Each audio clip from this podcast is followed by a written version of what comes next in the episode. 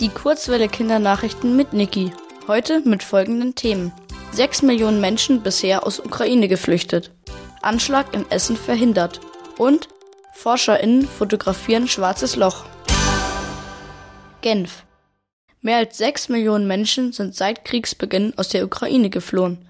Das gab das Flüchtlingswerk der Vereinten Nationen am Donnerstag bekannt. Die Vereinten Nationen, kurz UN, sind ein Zusammenschluss aus 193 Ländern. Mehr als drei Millionen UkrainerInnen sind in das Nachbarland Polen geflohen.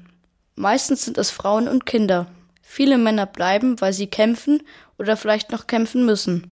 Anfang der Woche ist die deutsche Außenministerin Annalena Baerbock in die Ukraine gereist. Dort machte sie sich ein Bild von der Lage. Sie versprach weitere Hilfe für das Land. Essen. In Essen konnte am Donnerstag offenbar ein Anschlag verhindert werden. Ein Schüler eines Gymnasiums steht unter dem dringenden Tatverdacht, einen Amoklauf an seiner Schule geplant zu haben. Das ist eine Tat, bei der ein Mensch andere verletzt oder tötet. Der 16-Jährige wurde von der Polizei festgenommen. Das Gymnasium wurde geschlossen, um sicherzugehen, dass sich in der Schule keine Waffen befinden. Im Vorfeld soll der 16-Jährige einem Mitschüler von seinem Plan erzählt haben. Die Schulleitung informierte daraufhin offenbar die Polizei. Die Ermittlungen laufen aktuell, ein Grund ist bisher noch nicht bekannt. München. Forschende haben erstmals ein schwarzes Loch fotografiert.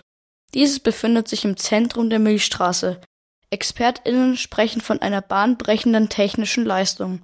Auf dem Bild zu sehen ist der Schatten des schwarzen Lochs. Das schwarze Loch selbst kann nicht abgebildet werden, da es Licht verschluckt.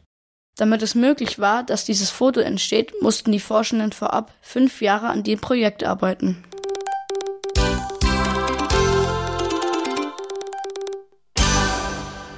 Die gute Nachricht. Australien erweitert einen Nationalpark, um Koalas zu schützen.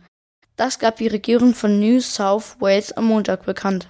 Der Nationalpark wird um eine Fläche erweitert, die ungefähr so groß ist wie 2000 Fußballfelder. Darunter ist viel Buschland, Dort leben Koalas. Die sind sehr gefährdet.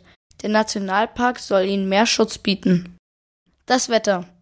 Am Wochenende bleibt es sonnig bei Temperaturen bis zu 24 Grad. Anfang nächster Woche bleibt es mit 22 Grad warm. Es kann vereinzelt zu Schauern kommen.